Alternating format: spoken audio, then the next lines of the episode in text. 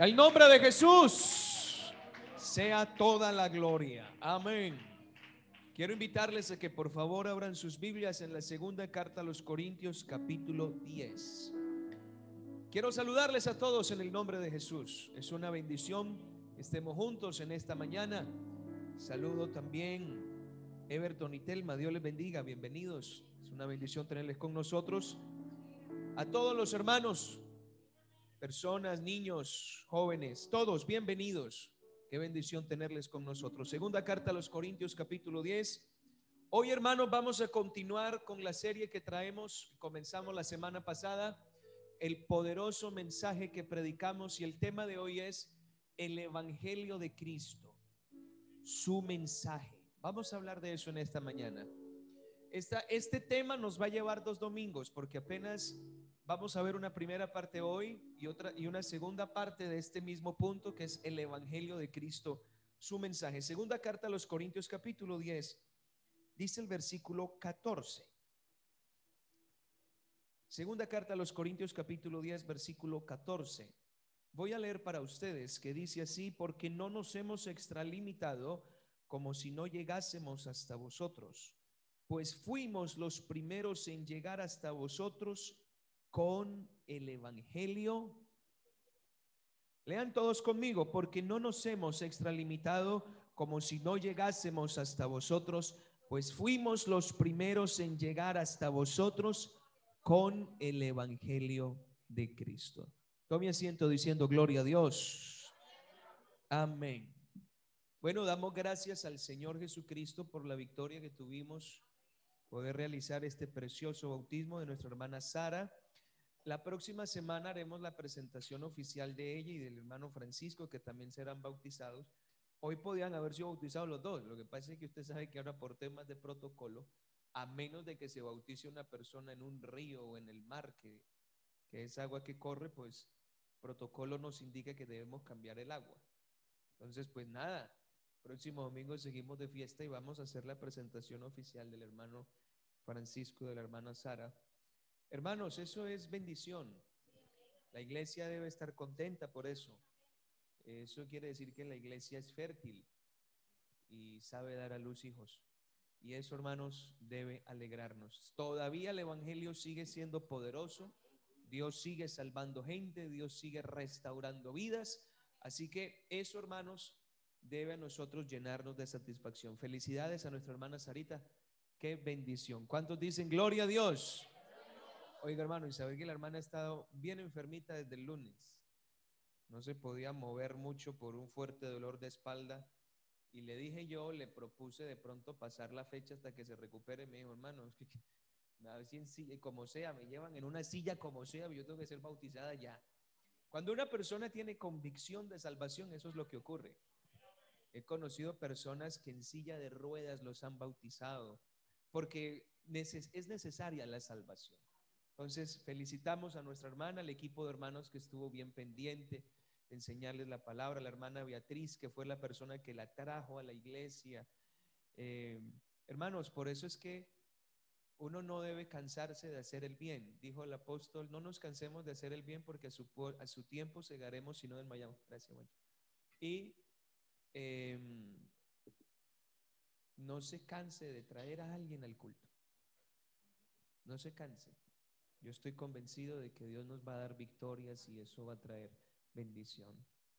Felicidades a nuestra hermana y felicidades anticipada al hermano Francisco, que ya la próxima semana será bautizado en agua en el nombre del Señor. Y todavía hay algunos otros que vienen en remojito.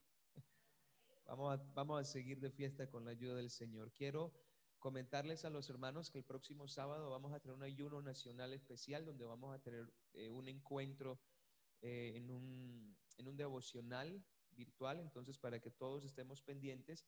Y también anunciarles a los hermanos, ya a partir del martes, yo creo que ya estará el vídeo listo. Vamos a, a comenzar a anunciar nuestra cuarta campaña de ayuno, que vamos a tener del martes 16 al sábado 20 de febrero, donde queremos que toda la iglesia se una a este mover de oración. Ve, hermano, yo estoy sorprendido de que cada vez que hacemos estos ayunos, Dios se manifiesta de alguna manera. eh, Dios se glorifica. Yo creo que esa es la esencia y no podemos movernos de ahí. Vamos a estar buscando al Señor constantemente porque ahí donde radica la victoria. Bueno, mis hermanos, la semana pasada hablábamos sobre el tema el Evangelio de la promesa. Ese fue el tema que tratamos la semana pasada donde les explicaba a los hermanos que el mensaje del Evangelio, que es una buena noticia, nace como una promesa de Dios para el hombre pecador eh, en unas circunstancias. En unas circunstancias es una promesa de un Salvador. Eso fue lo que se prometió desde el libro del Génesis. El tema de hoy es el Evangelio de Cristo. No estamos hablando de diferentes evangelios, sino de aspectos del propio Evangelio. Entonces hablaremos hoy el Evangelio de Cristo. Vamos a hablar em, de algunos temas especiales durante toda esta serie y estamos hablando, hermanos, de, este, de esta doctrina fundamental para la salvación de la persona que es el Evangelio. Así que al hablar del Evangelio de Cristo vamos a hablar exclusivamente de en qué consiste este mensaje. Quisiera decirles, hermanos, para empezar, que el Evangelio está en la Biblia, pero no toda la Biblia es el Evangelio.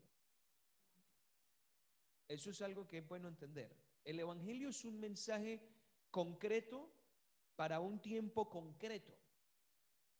Porque si hablamos de Noé, hablamos de David, de Salomón, eso no es Evangelio forma parte de la Biblia, pero no es el Evangelio. El Evangelio es exclusivo, que sí está en las páginas de la Biblia y es lo que vamos a mirar ahora. Estamos viviendo un tiempo de mucha confusión espiritual donde se ha desviado el mensaje del verdadero Evangelio y se ha mezclado con muchas posturas humanas y mucha diversidad de creencias. Tanto así, es tanto así, hermanos, que hay cristianos que supuestamente han creído el Evangelio y no entienden cuál es el mensaje central del Evangelio. Uno les pregunta, ¿qué es el Evangelio? Ah, pues, pues algo muy bonito que Dios hizo. No, yo creo el Evangelio, sí, pero la pregunta no es si crees, es ¿qué es el Evangelio? Pablo escribiéndole a los Corintios en esa carta que leímos ahorita, él está presentando una defensa o una autodefensa a algunas críticas que había recibido de ciertas personas de ese lugar. Y Pablo les dice a los hermanos que él y sus colaboradores fueron los primeros en llegar a la ciudad de Corinto con el Evangelio de Cristo. Entonces, esta expresión apostólica, el Evangelio de Cristo, esa explicación está dejando clara cuál es la parte central, cuál es la médula espinal del mensaje.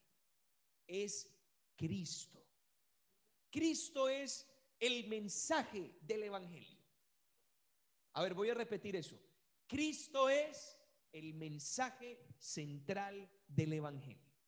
Eso tenemos que dejarlo claro. Ahora bien, el Evangelio realmente se divide en tres cosas. Lo que Jesús es, lo que Jesús dijo y lo que Jesús hizo. En eso se basa el mensaje del Evangelio. Lo que Jesús es, lo que Jesús y lo que Jesús, en eso se centra el mensaje. Por eso hablamos del Evangelio de Cristo. Por eso es que no podemos hablar en el Evangelio de, del Mar Rojo. Es que como dice el Evangelio del Mar Rojo, no, es que eso no es Evangelio. Aunque tendrá alguna simbología, alguna tipología, pero es que eso es otro tema, eso es otra cosa. El Evangelio se centra en Jesucristo. Ahora bien, hay mucha gente que le da gran importancia a lo que Jesús dijo y a lo que Jesús hizo. Y es verdad porque tiene toda la importancia, pero se saltan un aspecto. lo que Jesús es. Porque lo que Jesús dijo y lo que Jesús hizo tiene su fundamento y su autoridad en lo que Jesús es. ¿Me siguen, hermanos? Ahora bien, yo quiero que usted tenga su Biblia bien, bien, bien abierta, bien organizadita. Échese, yo no sé si usted es de los que se moja un poquito los dedos para...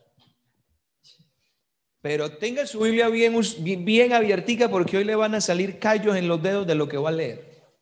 Porque hoy vamos a estudiar.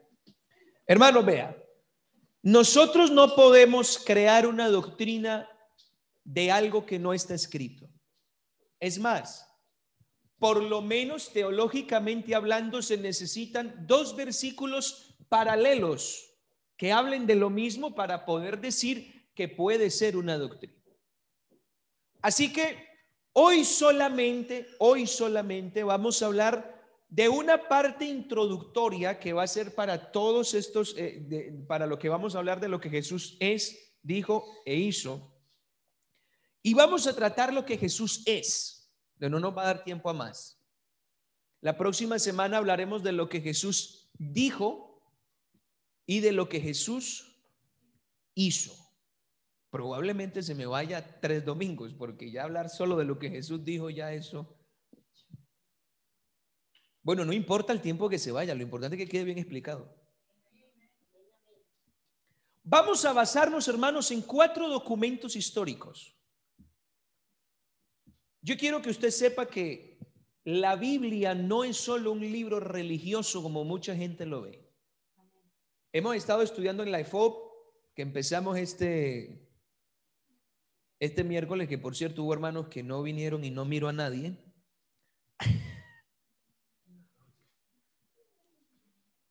No me voy a voltear por aquí, no, no.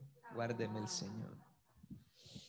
Estamos hablando, hermanos, del, del, de la Biblia, de la autoridad de la Biblia, porque la Biblia es la palabra de Dios. Entonces les estoy explicando que la Biblia no es solo es un documento religioso, la Biblia es un documento histórico fidedigno. Los grandes acontecimientos de la humanidad están registrados en la Biblia con fechas exactas.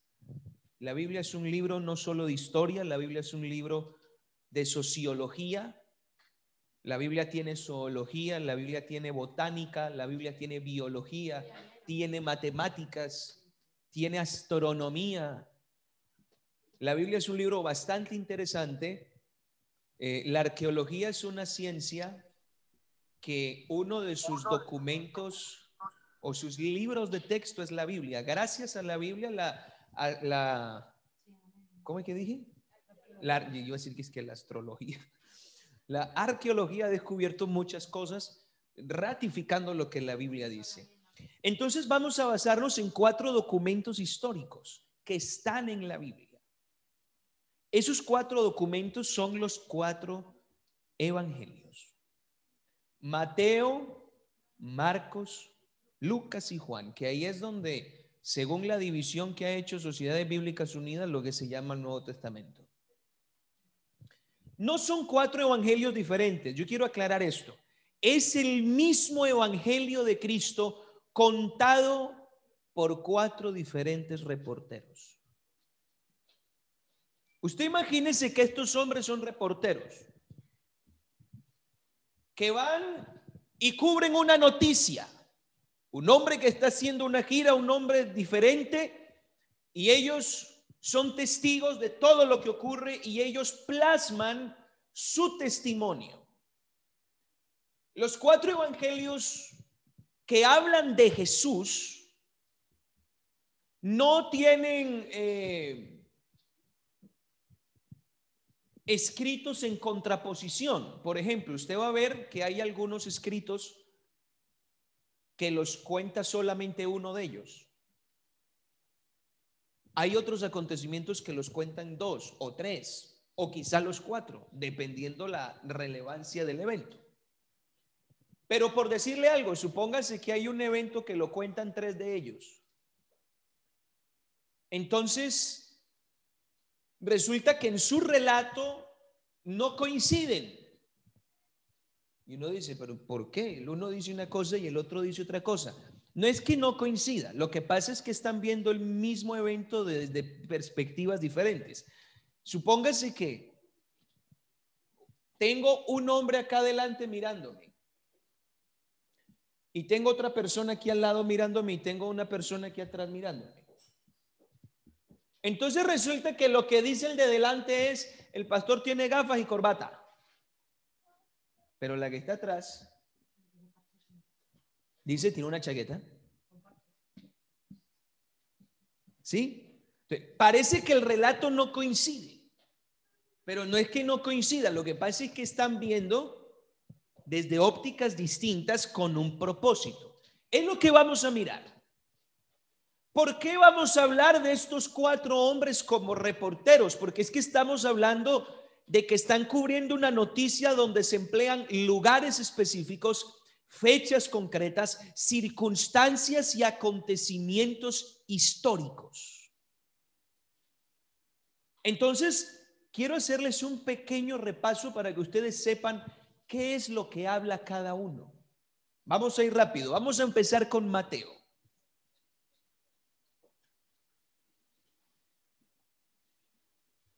Es el primer evangelio que encontramos allí. También conocido como Leví, era recaudador de impuestos romano.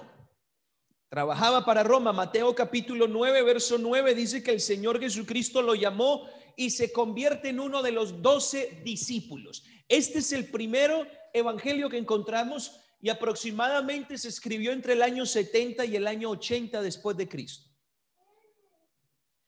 ¿A quién se le escribe este documento? Este documento se le escribe a los hermanos judíos que habían creído en Jesucristo como Dios y Señor. El Evangelio de Mateo tiene un destinatario en los judíos. Ahora bien, ¿en qué se centra su mensaje? Y aquí es donde yo quiero que usted comience a prestar atención. Bueno, no comience, ojalá ya esté prestando atención de errático. Su mensaje se centrará en mostrar a Jesucristo como rey. En eso consiste el mensaje de Mateo en su evangelio. Mostrar a Jesús como rey. Ahora, ¿por qué? ¿Por qué mostrar a Jesús como rey? Porque le recuerdo que Mateo le está escribiendo a quienes? A los judíos. Y ellos estaban esperando la llegada de un Mesías rey. Así que Mateo se centra en demostrarles que Jesucristo es el que tiene derecho al trono de Israel por linaje. Usted se dará cuenta que la genealogía de Jesús contada por Mateo es la genealogía de los reyes. Léala y verá. Usted lo va a encontrar ahí en Mateo, capítulo 1. Y usted va a ver libro de genealogía de Jesucristo, hijo de David, de Abraham. Entonces comienza a hablar de todos los reyes y según esa línea viene Cristo. Entonces, el, el propósito de Mateo es mostrarle a los judíos diciendo, este Jesús que vino es el rey. Mateo capítulo 2, versículo 2, ustedes recordarán, la visita de los magos de Oriente, que yo no sé de dónde sacaron que eran reyes. Pero bueno, así es la gente. Es como de dónde sacaron que Adán se comió una manzana. ¿Por qué no fue un kiwi? Si la Biblia no dice que haya sido manzana. Mateo capítulo 2, verso 2. Miren lo que dicen estos magos de Oriente. ¿Dónde está quién? El rey de los judíos que ha nacido. ¿Qué se resalta en este documento de Mateo? Se resalta una expresión. Usted cuando lee el libro de Mateo, usted va a encontrar una expresión que se repite por lo menos 12 veces. Y eso que es poquito, son más de 12 veces una expresión que es para que se cumpliese lo dicho por el profeta. Esa expresión se repite más de 12 veces. Y la intención es como le está hablando a judíos que conocen las escrituras de los profetas, les está diciendo a ellos que en Jesucristo se cumplen todas esas profecías. ¿Me siguen, hermanos? Ese es el libro de Mateo. Vamos al Evangelio de Marcos. Su escritor, Juan Marcos, no fue discípulo de Cristo. Se le conoce más por ser un discípulo del apóstol Pedro. De hecho, este evangelio, el evangelio de Marcos, se le conoce como el evangelio de Pedro, ya que Marcos escribió todo lo que el hermano Pedro le contó. Usted verá lo que dice la primera carta de Pedro capítulo 5, verso 3, cómo habla Pedro de Marcos. Miren la, unidad que tenían. Primera carta de Pedro capítulo 5, verso 13. 5.13 de la primera carta de Pedro, la iglesia que está en Babilonia, elegida con vosotros, y Marcos mi hijo. Marcos, cuando se habla de hijo, habla no de hijo físicamente, sino un discípulo. Entonces, todo lo que sabía Marcos de Jesús lo aprendió de Pedro. Entonces, todo el, documento de Marcos es la expresión verbal de Pedro, todo lo que Pedro le contó. ¿Cuál fue el destinatario de este documento? Fue escrita para una audiencia gentil, en su mayoría romanos. Cuando hablamos de gentiles, hablamos de los que no son no. De los que no son, o sea, usted y yo somos gentiles. Bueno, la palabra gentil realmente es como una palabra despectiva que usaban los judíos para referirse a los no judíos. Es como un gitano que le dice payo al que no es gitano. Pero realmente esa palabra es un poquito despectiva, inclusive dicha por ellos. Este documento no fue escrito para judíos, fue escrito para una audiencia gentil. Cuando hablamos de una audiencia gentil, estamos hablando de personas que no tienen ni idea de la ley de Moisés, ni de las costumbres judías. ¿Me siguen, hermanos? Bien.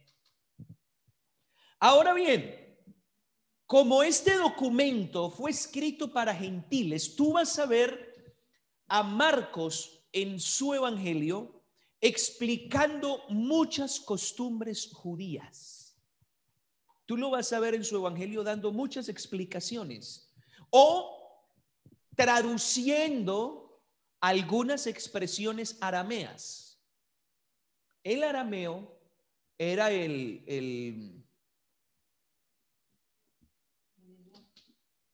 el, dialecto que se usaba los judíos normales porque el hebreo era una lengua ya un poquito más, eh, sí se usaba, pero era la lengua de la religión.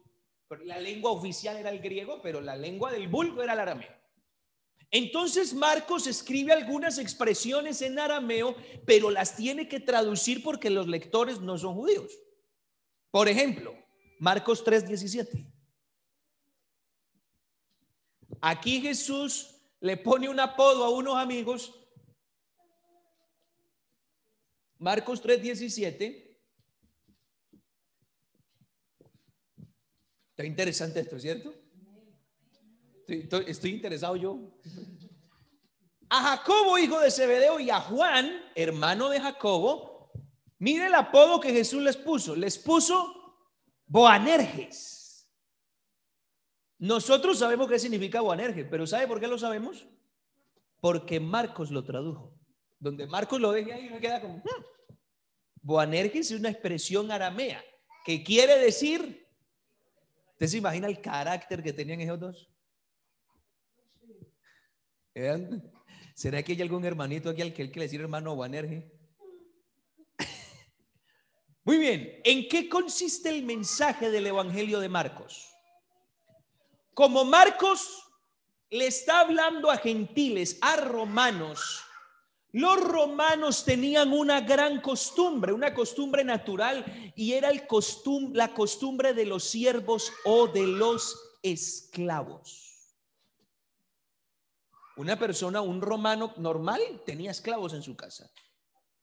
el sentido o la concepción de lo que era servir y de ser esclavo, ellos lo tenían absolutamente asumido. Así que Marcos enfatiza en mostrar a Jesús como el siervo perfecto y resalta sus obras. Por eso es que Marcos no habla del nacimiento de Jesús. De un siervo no importa cuándo nace, lo que importa es lo que haga.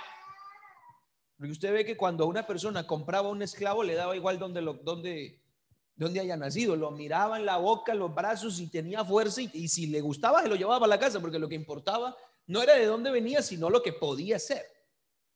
Marcos se enfatiza en mostrar a Cristo como el siervo perfecto. Es decir, les está hablando de un, eh, de, un aspecto de Jesús que para ellos es familia. ¿Me siguen, hermanos? ¿Qué resalta el escrito de Marcos? Marcos resalta sus obras, sus milagros.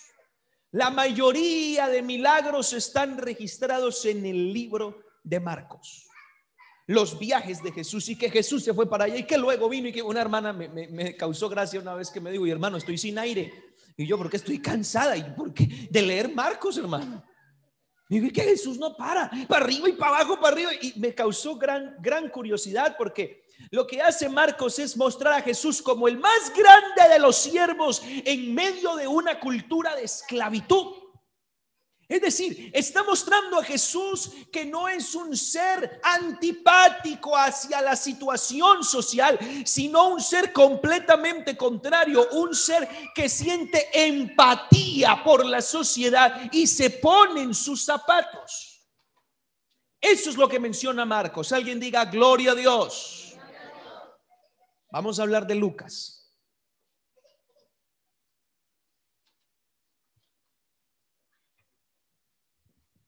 Lucas tiene también un mote. Ese mote se lo puso Pablo. Porque al igual que Pedro con, con, Marcos, no estoy enfermo, hermano, es que el cabecito se me fue por el lado, por el lado que no es. Lucas vino a ser discípulo de Pablo. Y, y Pablo le puso un mote que fue el médico amado. Lucas, esa era su profesión, Lucas era médico. Segunda carta de los de Timoteo, capítulo 4, verso 11, hace una expresión Pablo en una de sus escritos acerca de la cercanía que tenía Lucas con él. Dice, solo Lucas está conmigo. Esto para decirle que en el momento en que Pablo le está escribiendo a Timoteo esta carta, Pablo está preso. Y si dice que Lucas está conmigo es porque Lucas acostumbraba a visitar al apóstol en prisión. De hecho, voy a darles a ustedes un dato que es muy interesante. El escrito de Lucas está compuesto por dos volúmenes. Es un escrito junto que es el Evangelio de Lucas y el libro de los Hechos. Es, es, un, es un solo escrito dividido en dos volúmenes, porque va destinada a la misma persona y se considera un solo escrito y, es, y probablemente fue escrito entre el año 61 y 62 después de Cristo. ¿Quién fue el destinatario? Porque en esta ocasión Lucas no le escribe a una gran cantidad de personas. Lucas le ofrece su escrito a una sola persona. Tanto, tanto el Evangelio de Lucas como el Evangelio de, como el Evangelio, como el libro de los Hechos, es enviado a un hombre llamado Teófilo, quien probablemente era un oficial romano de muy alto rango que estaba en ese proceso de conocer el Evangelio. Así que la manera de, Lucas evangelizar a Teófilo fue escribirle dos volúmenes, que fue el Evangelio de Lucas y el, y el libro de los Hechos. Lucas capítulo 1, verso 3. Lucas capítulo 1, versículo 3 dice, me ha parecido también a mí, después de haber investigado con diligencia todas las cosas desde su origen, escribírtelas por orden oh excelentísimo Teófilo. Mire cómo empieza el capítulo 1 de los Hechos. Versículo 1. Capítulo 1 de los Hechos, verso 1. En el primer tratado, oh Teófilo, hablé acerca de las cosas que Jesús comenzó a hacer. Es decir, esta es la segunda parte. ¿Sí? Ahora bien, ¿en qué centra Lucas su mensaje? Como Lucas le está hablando a una persona de alto rango, Lucas le está hablando aquí a un hombre de deporte, a un hombre que es rico, a un hombre con educación, que ha sido criado en las mejores universidades romanas. Estamos hablando de un oficial, quizá un comandante romano, una persona que tiene fácil acceso al palacio del emperador. No estamos hablando de un campesino, ni estamos hablando de un cualquiera. Estamos hablando de una persona con dignidad, de una persona que a ojos de la sociedad nadie tiene nada que decir de él. Es una buena persona. Lucas, sabiendo a quién va dirigida su obra, se enfatiza en presentar a Jesús como el hombre perfecto. Si le está hablando a alguien con dignidad, Lucas enfatiza decir, bueno, este Jesús era un hombre,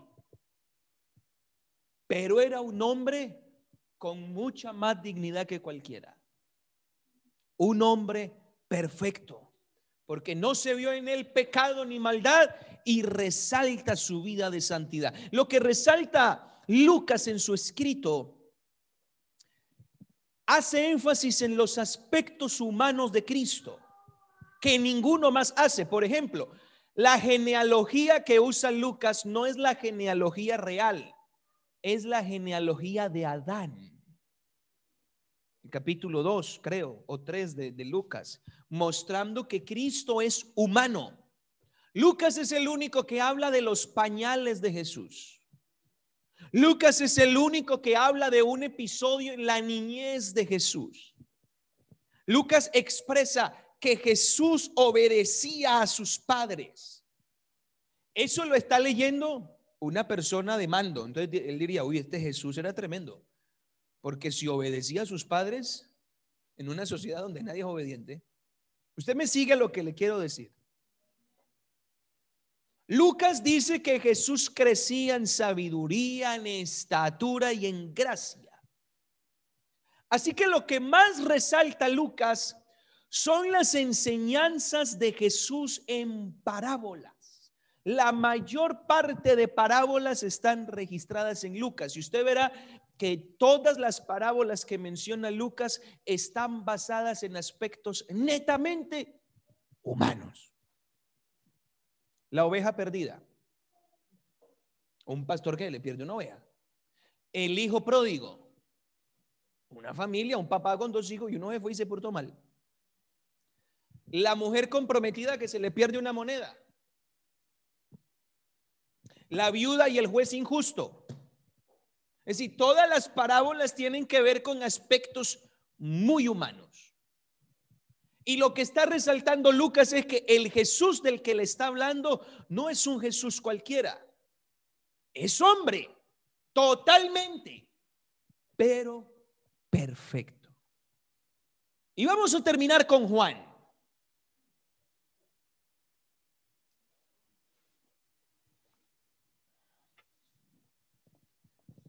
a quien Jesús lo conocía como el discípulo amado. Probablemente fue un escrito del año 70 después de Cristo.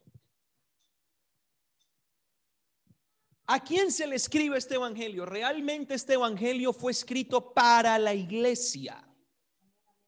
Este escrito fue para la iglesia, la cual en ese entonces batallaba con algunas filosofías griegas que decían que Jesús era divino, pero no podía ser humano. Es decir, que la divinidad y la humanidad no podían estar juntas en Jesús.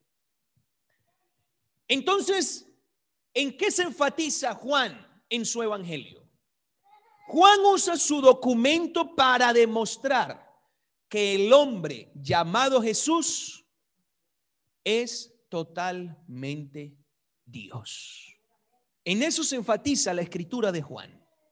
Juan no habla del nacimiento de Jesús, ni tampoco de una genealogía. Mire cómo empieza Juan 1.1. Mire que no habla de que de una genealogía. Juan comienza colocando a Jesús en la eternidad. En el principio era el verbo. El verbo era con Dios y el verbo era Dios. ¿Qué se resalta, hermanos, en los escritos de Juan? Juan se enfoca en demostrar la divinidad del hombre Jesús, mostrando que Jesús es Dios encarnado. Y se resalta, y Juan resalta todos las, las, las expresiones de Jesús cuando él dijo, yo soy. Usted recordará que cuando Moisés le pregunta al Señor, ¿cuál es tu nombre? El capítulo 3 del Éxodo, versículo 13, 14 o 15, por ahí está. ¿Cuál es tu nombre? Si me preguntan cuál es tu nombre, el Señor le dijo, yo soy el que soy. Eso es lo que significa la palabra Jehová. Yo soy el que soy. Es un, es un presente continuo, pero no es un nombre. Y tú ves a Jesucristo hablando por lo menos de siete u ocho expresiones donde él dijo, yo soy el camino, la verdad y la vida. Yo soy la resurrección. Yo soy el pan de vida. Yo soy la luz del mundo. Yo soy la puerta. Yo soy el buen pastor. Esas expresiones de Jesucristo no son normales. Están ubicándolo a él en otra posición. Resulta que Jesús estaba en una discusión con unos judíos que no le creían y, no, y, Jesús no les caía bien. Y resulta que ellos le hablaron y decían, es que tú hablas, bueno, algo le estaban diciendo y Jesús de Abraham, estaban hablando de Abraham y Jesús les dijo, vea, es que Abraham vio mi día y se gozó cuando lo vio. Y ellos se echaron a reír porque es que de Abraham a Jesús hay por lo menos dos mil años. Y ellos le dijeron, ¿no tienes ni siquiera 50 años y dices que has visto a Abraham? Y la expresión que resalta Juan de Jesús es, antes que Abraham fuese, yo soy. Entonces Juan resalta su escrito mostrando que este hombre no solo es hombre, es Dios por sobre todas las cosas. Alguien diga gloria a Dios. Ya después de mirar esta, esta panorámica de estos cuatro reporteros y en qué, en qué muestran su, su escrito, hay algo que se llaman los evangelios sinópticos. Eso es un término más teológico, no es bíblico, pero sí es teológico, que quiere decir los evangelios sinónimos los evangelios que son bastante parecidos el uno con el otro, que es Mateo, Marcos y Lucas. A esos evangelios se le llaman evangelios sinópticos porque son como sinónimos. El único que es totalmente diferente de todos es Juan. Hay acontecimientos que solamente los cuenta Mateo. Hay otros que solamente cuenta Marcos, hay otros que solamente cuenta Lucas y hay otros que solo cuenta Juan. Pero hay otros que cuentan Mateo y Lucas o Marcos y Lucas. Hay otros que los cuenta Mateo, Marcos y Lucas, pero no los cuenta Juan. Pero hay otros que los cuentan los cuatro. ¿Cómo serían de importantes que desde la perspectiva de cada uno tenían que contarse? Mateo le dijo a los judíos, a los hermanos judíos, Cristo se murió, lo sepultaron y resucitó y se fue. Marcos le dijo a los romanos paganos, Cristo murió, fue sepultado, resucitó y ascendió. Y lo mismo de importante fue para Lucas decirle eso a ese oficial romano llamado Teófilo. Cristo se murió, Fue sepultado, resucitó y ascendió al cielo. Y lo mismo Juan a la iglesia. No olviden que Cristo murió, fue sepultado y resucitó. Es decir, esos acontecimientos son cruciales en el Evangelio y ninguno los obvió. ¿Me siguen hasta aquí? Ahora bien, hermanos, esto era necesario que ustedes lo supieran para poder entender lo que Jesús es, lo que Jesús dijo y lo que Jesús hizo. Lo que Jesús es, lo que Jesús dijo de sí mismo y lo que Jesús hizo está basado en los testimonios de estos cuatro hombres. Así que hoy vamos a hablar de lo que Jesús es. Escúcheme bien. No lo que Jesús es según la tradición. No lo que Jesús es según la iglesia cultural. No lo que Jesús es según lo que me ha enseñado la historia. No, según lo que dicen estos documentos, que fueron escritos por testigos oculares y presenciales. ¿Me siguen, hermanos? Así que creer el Evangelio implica creer lo que Jesús es. Esta es la base de todo. Y por lo menos hay cuatro expresiones que estos escritores usaron de Jesús. De Jesús. Hablando de quién es Jesús que es importante que nosotros las conozcamos y quiera Dios que esta mañana nosotros salgamos de aquí con una idea revelada y plena de quién es el Señor Jesucristo. Alguien diga gloria a Dios. La primera expresión que vamos a hablar es el Hijo del Hombre. Es una expresión muy evangélica, no evangélica nuestra, sino muy evangélica escritural. El Hijo del Hombre. Se resalta en muchos evangelios. ¿Qué se está resaltando? ¿Qué significa esa expresión? el Hijo del Hombre. ¿Cuántos han leído esa expresión? Poquitos.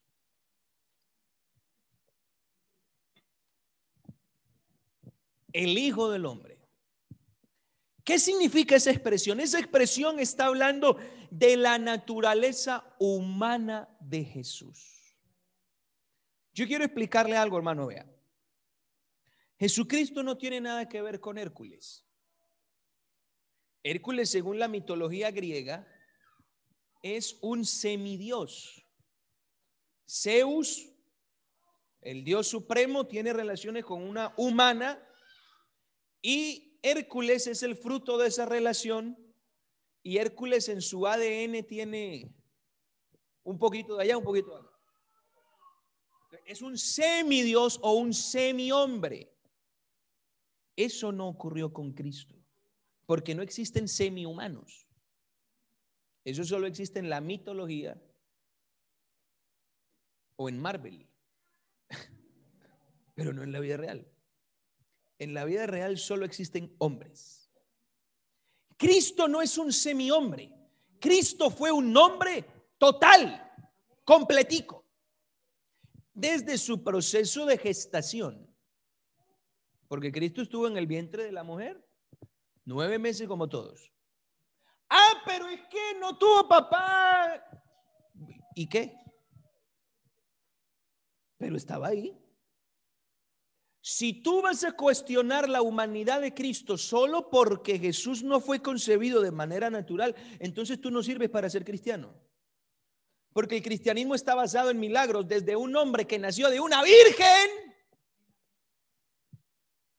hasta de un tipo que después de una tremenda paliza se levanta solo de una tumba. El Evangelio está lleno de milagros. Si tú no eres capaz de creer eso, el Evangelio no es para ti. Los milagros no se explican, se creen y punto. En el momento en que tú expliques un milagro, deja de ser milagro. Y aquí no estamos para buscarle la quinta pata al gato.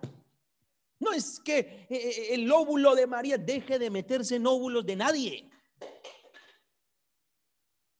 Dios se manifestó en carne, se metió allá. ¿Cómo lo hizo? Yo qué sé, Él es todopoderoso y punto. Él lo hizo y ya. Estamos hablando de un hombre que es completamente humano. Y esta expresión, hijo del hombre, demuestra eso. ¿Sabe por qué es necesario tenerlo claro? Porque si Jesús no era hombre, entonces el milagro de la salvación no es milagro y no habría salvación. El diablo ya hubiera eh, protestado. Porque se necesitaba un hombre. Vamos allá, ¿están listos para buscar en la Biblia? Lucas 9:58 nos habla de que Jesús tenía necesidades humanas. Lucas 9:58. Y le dijo Jesús, las zorras tienen guaridas y las aves de los cielos nidos, mas ¿quién? El Hijo del Hombre no tiene dónde recostar su cabeza. Hay un hombre llamado Jesús que tiene necesidades humanas. Tiene necesidad de una casa. Tiene necesidad de echarse a dormir. Mateo 11, 19 nos habla. Esta expresión nos muestra a Jesús relacionándose con la gente como un ser humano más. Mateo 11, 19, vino el Hijo del Hombre que come y bebe y dicen, he aquí un semihombre un comilón y bebedor de vino. Estamos hablando de un hombre que tiene relación con los demás. Mateo 13:37 nos muestra a Jesucristo como el hombre predicador, porque todos los predicadores han sido humanos, incluido Jesucristo. 13:37 de Mateo. Respondiendo, él les dijo, el que siembra la buena semilla es quién? El Hijo del Hombre. Marcos 8:31 nos muestra a Jesucristo padeciendo dolor, muriendo y resucitando al igual que cualquier mortal. Si no hay una figura humana, Él no puede sufrir dolor, ni puede morir. Los que mueren son los hombres, no Dios. Así que era necesaria la manifestación humana. Comenzó a enseñarles que le era necesario a quién. ¿A quién, hermanos? ¿Qué le era necesario? Padecer, ser desechado por los ancianos, principales, sacerdotes y escribas, y ser y resucitar. Lucas 12, verso 8 nos habla de que se tiene que anunciar el hecho de que Jesús fue un hombre perfecto. Lucas 12, verso 8, os digo que todo aquel que me confesare delante de los hombres, también quién? Le confesará delante de los ángeles ¿Es indispensable decir, pastor, entonces que Jesús era hombre perfecto? Sí. Esa es la esencia del Evangelio. Si no hay hombre, no hay Evangelio. ¿Me siguen, hermanos? Digan amén. Mateo capítulo 20, verso 28 nos muestra a Jesucristo como un siervo humano Mateo 20, 28, como un siervo humano nos muestra al Señor. Dice, como el Hijo del Hombre no vino para ser servido, sino para servir.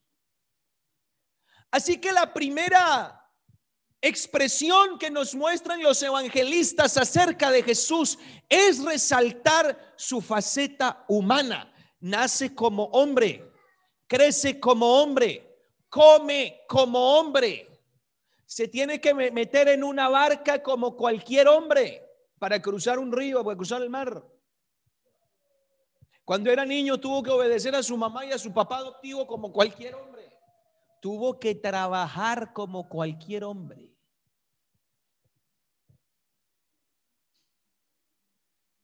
¿Cuál era la profesión de Jesús antes de ser predicador? Él aprendió el negocio familiar. De hecho, yo tengo una teoría. Jesús muere de 33 años. Y resulta que en el momento de la muerte de Jesús, ¿cuál de sus papás estaba presente? ¿Dónde estaba José? Usted recuerda que estaba Juan con María. Jesús está en la cruz y Jesús le dijo a María, mamá, ahí está su hijo. Hijo. Y dice la Biblia que desde ese momento Juan la recibió en su casa. Yo le pregunto, si José estuviera vivo, ¿habría necesidad de que María se fuera para donde Juan? Lo más probable es que José ya hubiera fallecido y no se sabe hace cuánto tiempo más. La Biblia registra que Jesús tenía como seis hermanos. Y cuando el papá muere, ¿quién se tiene que encargar del negocio? El hijo mayor.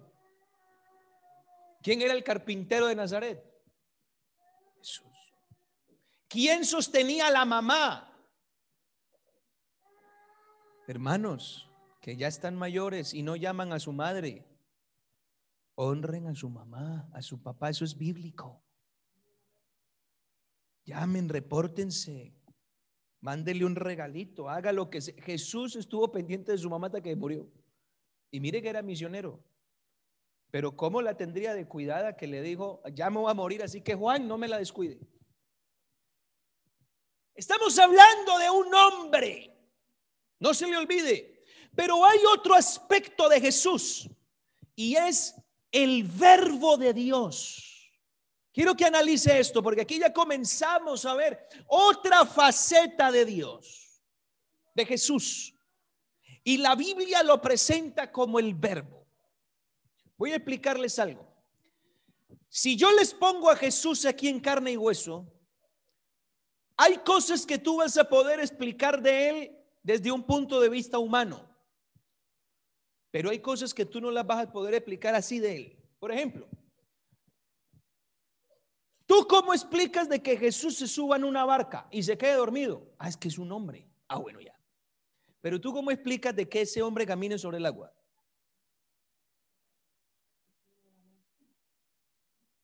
Esto está raro. ¿Sí o no? ¿Tú cómo explicas de que uno coja un vasito de agua y se lo tome? Bueno, es hombre. Pero ¿cómo explicas que un hombre de carne y hueso le diga a otro, saque un vasito de agua de ahí y lléveselo al jefe de la fiesta y ya no es agua, es vino? Eso está difícil de explicar. ¿Tú cómo explicas que un hombre llore en un sepelio? Porque Jesús lloró en un sepelio. ¿O no? Juan 11:35 y no me cree. El versículo más cortito de la Biblia. Jesús y lloró en, en la muerte de un amigo. Lloró porque es pero tú cómo explicas que este hombre campesino con las manos callosas de coger martillos y sierras y todo, con la piel tostada del, viento del mar y con las uñas también sucias de la arena y de la tierra y del polvo, se para frente a una tumba y dice, Lázaro, ven fuera. Cuando el que estaba allá llevaba cuatro días, ya estaba en estado de putrefacción y sale vivo. ¿Cómo explicamos eso? eso, es muy raro. No se puede explicar desde una forma humana. Este hombre no es normal. Es hombre sí. Tiene que ser algo más porque es que no es normal. Oiga, hermano, no hay cosa más horrible que aguantarse a la gente con hambre. A mi suegra le encanta pasear. Recién casados, mi suegra me llevó al centro. Estábamos con ella mi esposa y Ella se fue a hacer unas compras, yo no me acuerdo qué fue a comprar. Pero se metió en todas las tiendas habidas y por haber. Y yo iba detrás y a mí se me comenzó a hacer eterno ese día con el hambre que yo tenía. Me amargó el día. Y ya mi suegra me dice, ya sepa la próxima. Como a las dos semanas volvimos a salir. Cada dos horas me daba comida. Y, ya, y me tenía contento y yo le aguanté. Ahora usted imagínese a Jesús tener a más de 12 mil personas detrás con hambre.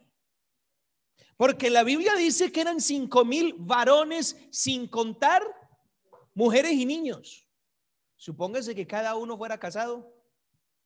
Y como en ese tiempo la poligamia era normal, y habían hombres que eran muy responsables, eran tan buenos padres que a cada hijo le tenían mamá diferente.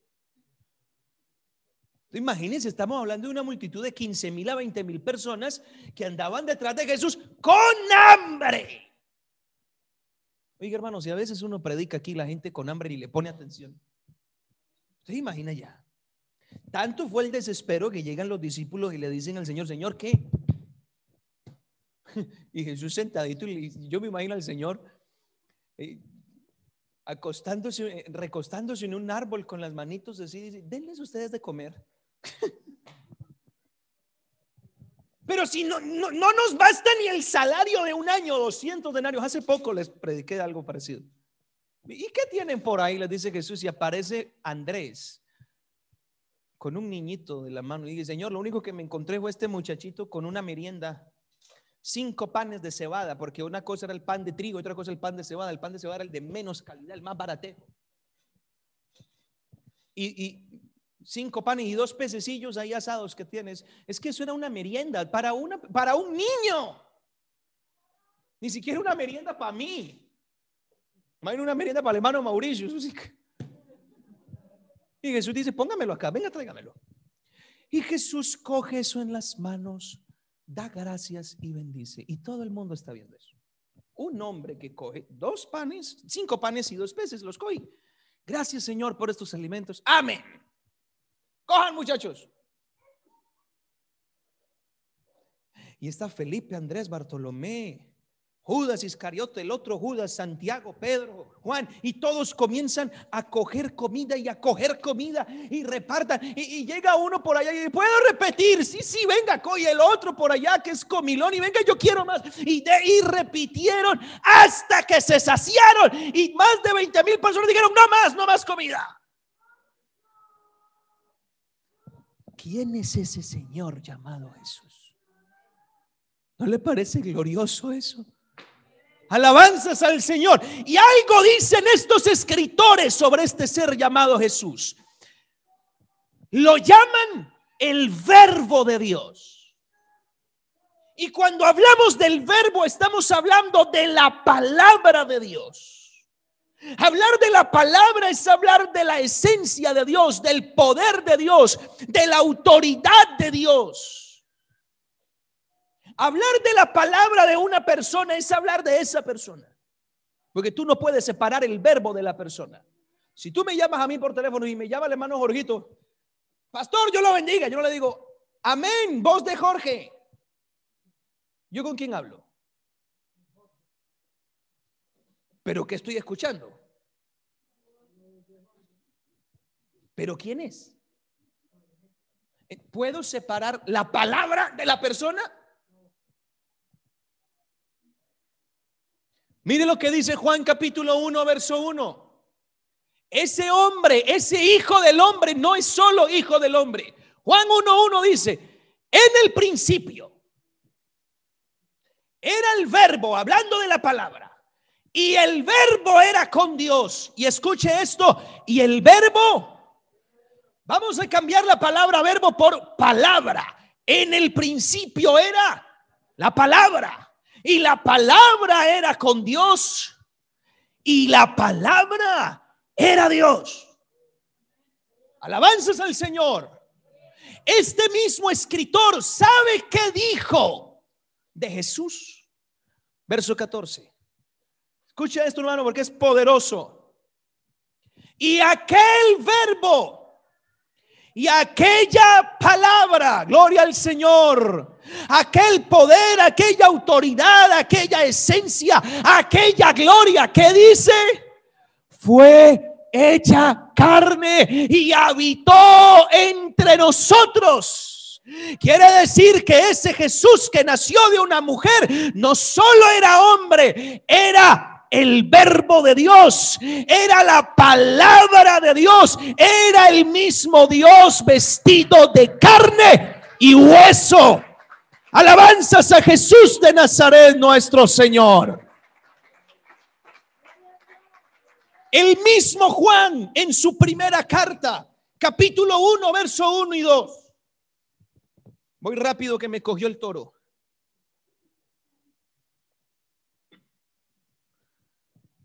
Mire esto, el mismo apóstol, el mismo escritor, mire lo que dice, lo que era desde el principio, y aquí no estamos hablando de tiempo, hay algo que se llama eternidad, permítame le explico.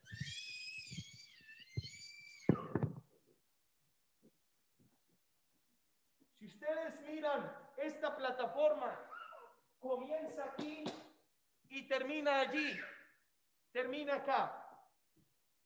Supóngase que ese extremo se llama inicio y este extremo se llama fin. A esta línea se le llama tiempo. Dentro del tiempo, todo lo que comienza, pero la pregunta es, ¿qué hay antes de esto? ¿O qué hay después de esto? Para nosotros nada. Pero Juan lo llama el principio. O lo que dijo el hermano Gorgito, eternidad. Y Juan ubica la palabra. Juan ubica el verbo fuera del estrato del tiempo. Y dice, lo que era desde el principio. Pero escuche bien, lo que hemos oído pero él como que no se le olvida lo que pasó y dice, lo que hemos visto con nuestros ojos, lo que hemos contemplado y palparon nuestras manos tocante al verbo de vida. Verso siguiente, porque la vida se nos manifestó y vimos la vida y testificamos y os anunciamos la vida eterna, la cual estaba con el Padre. Hermanos, Juan aquí está diciendo, la palabra de Dios se materializó. Y que nadie le diga otra cosa. Aleluya. Jesucristo es Dios donde lo pongan. Aleluya. Oh, yo creo que Jesús está aquí. Mire lo que escribieron estos hombres tocante a la palabra de Jesús. Juan 6, 63. Juan dijo que la palabra de Jesús da vida. Juan 6, 63. El Espíritu es el que da vida y la carne para nada aprovecha. Pero las palabras que yo os he hablado son Espíritu y son vida. Mateo capítulo 8, verso 8. Mateo escribió que la palabra de Jesús es sanidad para los enfermos. Mateo 8:8 respondió el centurión y dijo, Señor, no soy digno que entres bajo mi techo, solamente di el verbo, di la palabra y mi criado sanará. La palabra de Dios está aquí, hermanos, y él hace milagros cuando alguien oye la palabra. Mateo 24:35, Mateo dice que la palabra de Jesús no perecerá jamás el cielo y la tierra pasarán, pero mi palabra no pasará. Marcos dijo que el que no recibe la palabra de Jesús y se avergüenza de ella será condenado. Marcos 8:38. Porque el que se avergonzare de mí y de mis palabras en esta generación adúltera y pecadora, el Hijo del Hombre se avergonzará de él. Lucas 8:21, Lucas dijo que el que oye la palabra de Jesús y la obedece, viene a ser su familia. Alabanzas al Señor. Entonces respondió Jesús y dijo, mi madre y mis hermanos son los que oyen la palabra de Dios. Acabamos de bautizar a una hermana que creyó el mensaje, que lo escuchó, que lo recibió. Y el mensaje es Cristo. Cristo es la palabra de Dios. Juan 5:24, Juan registró que aquel que oye la palabra de Jesús y la cree, tiene vida eterna. De cierto os digo, el que oye mi palabra y cree al que me envió, tiene vida eterna y no vendrá condenación.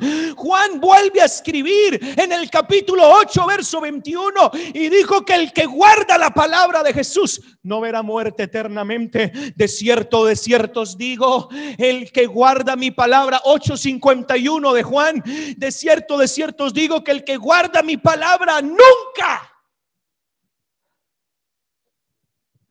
¿Alguna duda con que Jesús es el verbo? ¿Alguna duda que lo que dice Jesús genera vida? El mismo que dijo sea la luz y fue la luz, fue el mismo que le dijo al centurión, vete que tú que tu criado está sanado y con una palabra quedó sano. Con su palabra echaba fuera los demonios.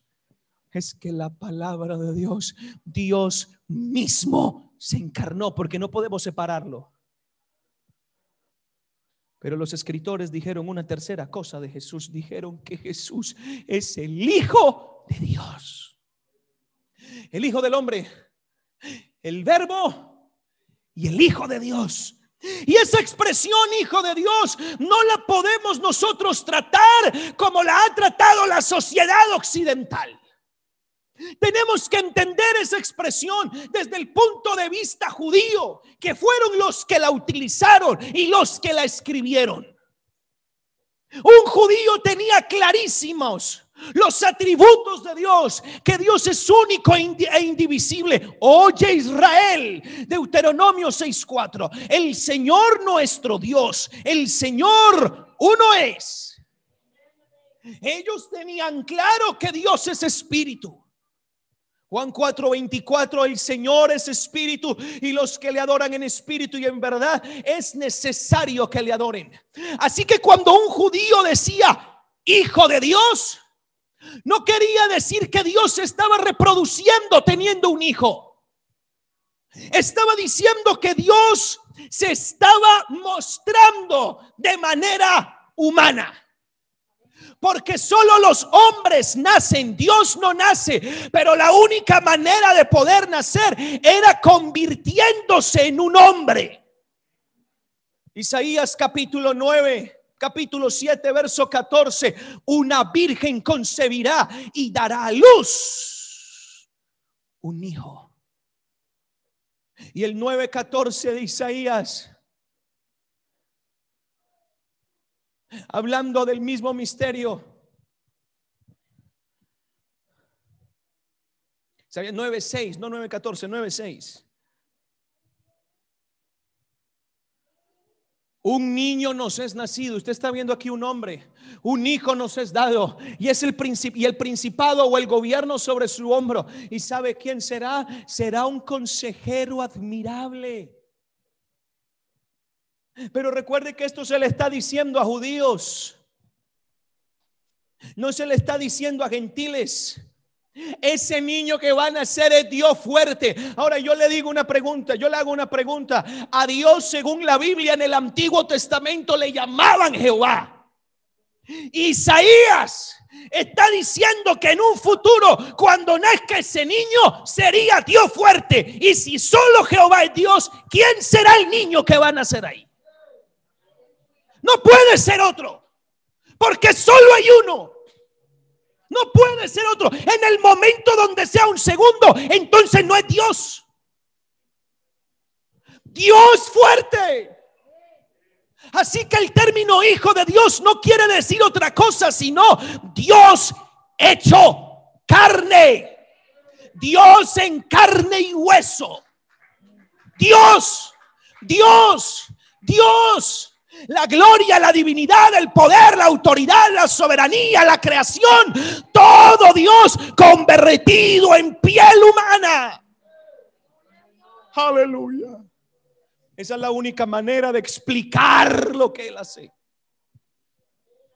Mateo dijo que Satanás lo conoció y fue uno de los primeros que lo llamó hijo de Dios. Mateo 4, verso 6. Es increíble esto, hermanos. Los hombres no saben quién es Jesús y Satanás no tenía duda cuando lo vio. Si eres hijo de Dios. Porque es increíble que esta expresión hijo de Dios la dijeron más los demonios que los hombres. Porque ellos conocían que el que estaba ahí con pinta de carpintero y tenía huesos y átomos y materia y sangre, no era otro, sino el que los echó a patadas hacia una eternidad atrás. Si eres hijo de Dios. Sus discípulos, dice Mateo capítulo 14, 33, cuando vieron que él caminó sobre el agua, creyeron en él y lo llamaron hijo de Dios. Los que estaban en la barca vinieron y le adoraron diciendo, verdaderamente. Tenga cuidado cómo se refiere a Jesucristo. Aquí no rebajamos a Jesús. Jesús no es un subordinado. Jesús es el Señor verdaderamente eres hijo de Dios. Los demonios lo conocían. Marcos lo dice en su capítulo 5, verso 7. Y clamando a gran voz, Marcos 5, 7 dijo, ¿qué tienes conmigo, Jesús, Hijo del Dios Altísimo? Marcos el capítulo 15, verso 39 registra el momento en el que un centurión romano, cuando ve a Jesús morir en la cruz, tiene una revelación y mire lo que dice el centurión que estaba frente a él, viendo que después de clamar había expirado así, dijo, y me imagino a Pedro diciéndole a Marcos, Marcos, apunta bien esto, porque esto fue lo que pasó y tiene que quedar registrado que Jesús es Dios no solo para los judíos, sino también para los gentiles. Verdaderamente, este hombre era hijo de Dios. Oh, qué gloria, hermanos. Natanael, que también se le conoció como Bartolomé, en el capítulo 1 de Juan, versículo 49, el apóstol Juan escribe eso. 1.49 de Juan respondió Natanael y le dijo, Rabí, tú eres Bienaventurados aquellos que ven a Dios en Jesucristo. Estás viendo un ser humano y tú dices, no, es un segundo, nada de eso. Bienaventurado aquel que en ese carpintero ve al creador de los cielos. Juan 3, 18. Juan describe al Hijo de Dios como el portador de la vida eterna. El que en él cree no es condenado, pero el que no cree ya ha sido condenado porque no ha creído en el nombre del unigénito Hijo. Y no está hablando del único Hijo como si Dios tuviera otro, no, de la única manifestación corporal visible de Dios. El que no cree eso ya está condenado. Pero hay una última cosa y termino con esto. Ayúdame por favor allí. Jesús es el Hijo del Hombre. Jesús es el verbo. Jesús es el Hijo de Dios. Pero hay otra cosa que dijeron estos hombres. Y, agárrese de la silla, por favor. Jesús es el Padre eterno. No, no, no, pastor, ¿cómo así? Pues, pues que es el Padre. No, no, no. Estos escritos, estos reporteros dejaron clarísimo de que Jesús Juan dijo que Jesús es el Padre porque las obras que él hacía eran las obras del Padre. Juan 14, verso 10 y 11. ¿No crees que yo soy en el Padre?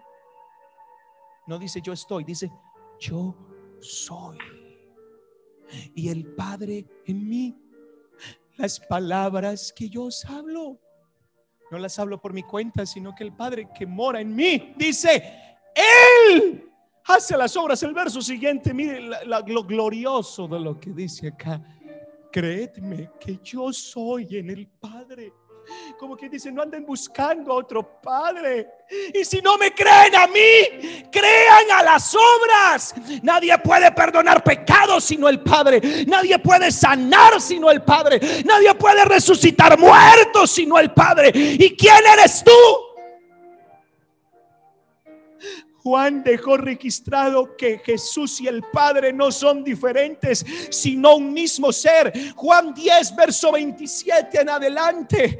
Jesús dice, mis ovejas oyen mi voz, yo las conozco y me siguen y yo les doy vida eterna y no perecerán jamás y nadie las arrebatará de mi mano. Mi Padre que me las dio es mayor que todos y nadie las puede arrebatar de la mano de mi Padre. Entonces cualquiera diría, entonces las ovejas están en la mano del Hijo y en la mano del Padre. Al fin, ¿en qué? Y dice el verso siguiente, tranquilos que esto se los resuelvo. Yo y el Padre. Y por si fuera poco, Jesús lo dice más claro el agua. ¿Se acuerdan que en una ocasión Moisés le dijo al Señor, Señor, muéstrame tu gloria? Lo que Moisés estaba pidiendo era ver a Dios. Y el Señor le dijo, tú no me vas a ver solo verás mis espaldas, porque no hay hombre que me vea y viva. Pero 1500 años después, esa misma necesidad que habían los hombres de ver a Dios, la tenía la noche que iba a ser crucificado uno de sus más íntimos seguidores. Juan capítulo 14, versículo 8. Jesús les está diciendo desde el versículo 6, desde el versículo 1 les dice, ustedes creen en Dios, crean en mí. Porque en la casa de mi padre muchas moradas hay, capítulo 14, verso 1 en adelante. Si así no fuera, yo lo hubiera dicho, voy a preparar lugar para vosotros, para que donde yo estoy, ustedes también estén. Y si voy a preparar lugar, Vendré otra vez y os tomaré a mí mismo para que donde yo estoy ustedes también estén y ustedes saben a dónde voy y conocen el camino. Y alguien le dice, Señor, no sabemos a dónde vas. ¿Cómo sabremos el camino? Versículo 6. Jesús dijo, yo soy el camino, la verdad y la vida. Y oiga esto. Jesús dijo, nadie viene al Padre si el Padre fuera otro, diría, nadie va. Pero dijo, nadie viene al Padre sino por mí. Y como que Felipe se le enciende una inquietud y le dice en el verso 8, Señor, Muéstranos al Padre. Es la misma expresión de Moisés. Muéstrame tú. Quiero verte. Yo quiero ver al Padre. Quiero ver al Creador y me basta. Y Jesús parece que da un golpe en la mesa y se sacude el manto y le dice, ¿cómo es posible que yo esté tanto tiempo entre ustedes y no me han conocido? El que me ha visto a mí, el que me ha visto a mí, ha visto al Padre. El Evangelio dice claramente que Jesús es hombre, pero es Dios por sobre todas las cosas. Bendito por los siglos. Amén. Pónganse de pies, por favor.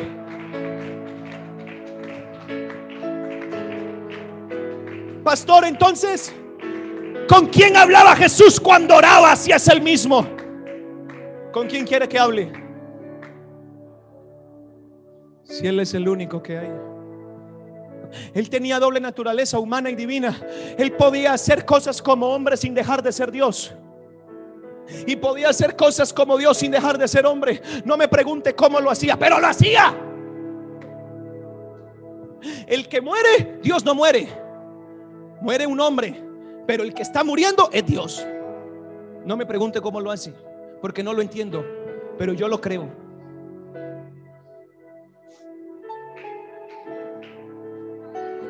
Si usted quiere ser salvo, usted tiene que comenzar creyendo lo que Jesús es. Es el Hijo del Hombre. Es el Verbo. Es el Hijo de Dios. Es el Padre Eterno. Porque resulta que Isaías dijo, llamará su nombre admirable, consejero, Dios fuerte, Padre Eterno. Resulta que Jesús es el único niño que nace siendo papá. Terminemos con este versículo, hermana, Juan 8:24. Preparémonos para alabar al Señor.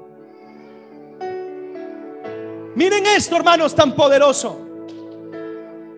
Pero os dije que moriréis en vuestros pecados. Porque tú puedes creer lo que Jesús dijo, está bien.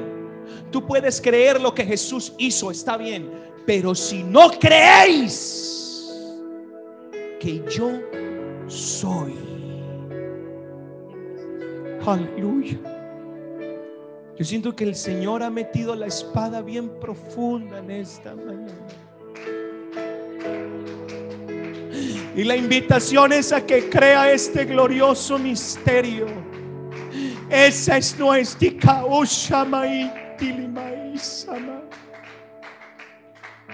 Oh, aleluya. ¿No le parece glorioso que Él siendo Dios, siendo el Padre, no se aferró a eso para tomar forma humana y venir a morir? Estos cuatro reporteros lo dejaron claro. Si tú quieres creer otra cosa, eres tú.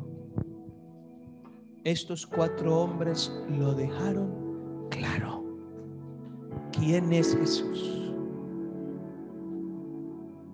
Te invito a que ores en esta mañana y le des gracias a Dios por esta revelación.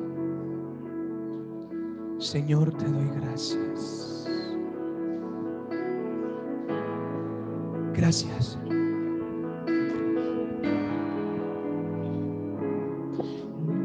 Gracias. Gracias, Señor. Creo que este es un momento de adoración, este es un momento de reconocimiento, este es un momento de exaltación, este es un momento de alabanza, este es un momento de gloria, este es un momento para agradecer, este es un momento para dar alabanza a aquel que se entregó por completo. Jesús. Diste tu sangre tú has revelado, Señor. Diste tu vida por mí. Tú has revelado, Lo Señor. diste todo por mí. Tú has revelado, Señor. Tú has revelado, Señor. Diste tu sangre Tú por has mí. revelado, Señor. Diste tu vida por mí. Envía tu palabra, Señor. Mi Jesús, precioso Jesús. Envía tu palabra.